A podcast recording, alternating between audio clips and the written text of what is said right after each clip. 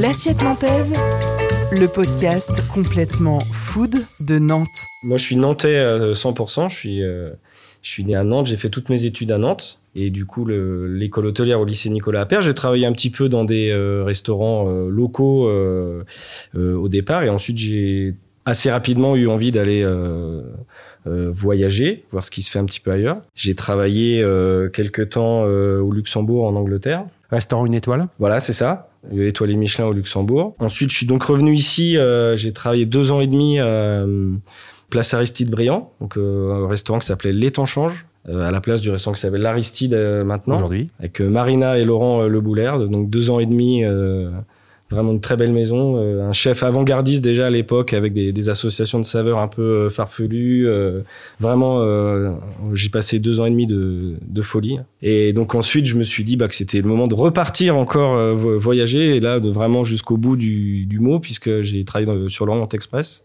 Ah ouais Donc le Ah train... ouais. euh, est Mais en tu travailles dans le train. Alors moi, c'est- c'est- franchement, c'est la question que je me posais quand j'ai vu ça sur ton CV. C'était une cuisine centrale qui fournissait ou tu bossais dans le train? Alors en fait, on avait euh, une cuisine centrale, on était logé à Venise. Les voyages partaient de Paris, de euh, pardon, d'Italie euh, la plupart, juste un dans l'année. Le voyage mythique Paris-Istanbul, on partait de Paris, mais sinon on était tous basés à, à Venise en Italie.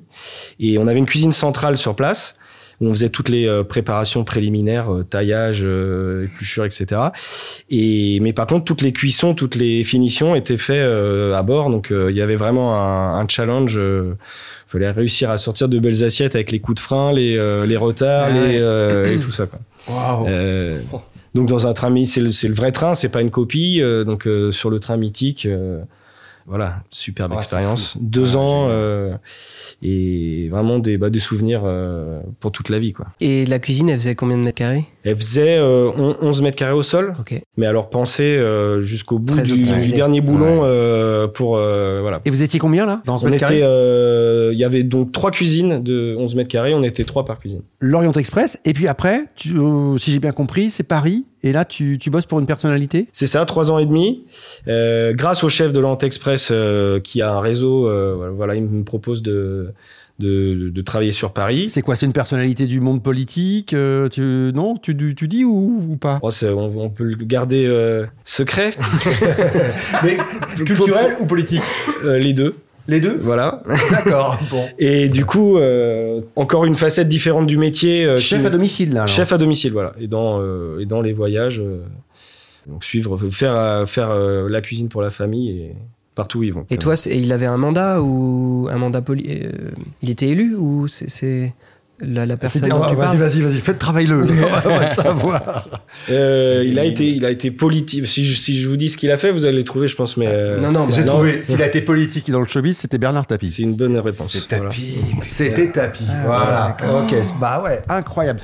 Bah, C'est d'actualité. sacrée- C'est d'actualité. En plus, Oui, voilà, avec la série fait. Netflix, c'est pour ça. euh, voilà, Euh, c'est un job complètement différent de- d'être chef dans un restaurant. Bah, au niveau de l'adaptabilité et de, du, de la réaction, ça a été, euh, je pense, le, le, le, le, le must, hein, ce qui m'a aussi euh, permis euh, de- de- d'être lancé quand j'ai ouvert ici euh, derrière. C'est que bah, c'est des gens qui, voilà, qui ont des emplois du temps qui peuvent changer à la dernière seconde, claquer des doigts, on passe d'un d'un petit repas à deux à dix. Enfin, c'est Ah ouais. et à nous de, de pouvoir répondre présent et euh, et etc. Ça a été, euh, oui, une expérience euh, hyper enrichissante à ce niveau-là. Puis le, bah, le personnage euh, après euh, suivre Ouais, quelqu'un, suivre quelqu'un que- comme ça, euh, c'est c'est quand même quelque chose. Quoi. Donc après euh, ces années parisiennes, tu arrives ici en 2015 et Voilà. tu ouvres le, le petit Boucau. Voilà, un peu, on a retracé le, le parcours.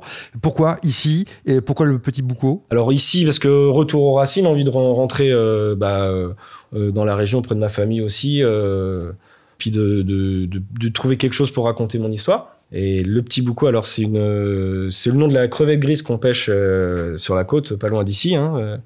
et c'est aussi euh, une partie de ma vie parce que je vais depuis que je suis tout petit dans un petit village qui s'appelle les Moutiers-en-Ré, à la frontière entre la, la Loire-Atlantique et la Vendée. On pêche la, la crevette grise.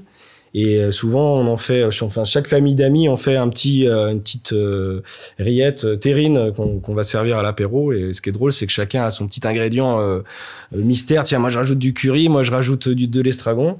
Et je m'étais dit, bah, quand on a trouvé le nom, je m'étais dit, bah, ce serait sympa de perpétuer la tradition, puis de se servir ce petit amuse-bouche qu'on sert en, le soir au restaurant depuis l'ouverture en 2015. Hmm.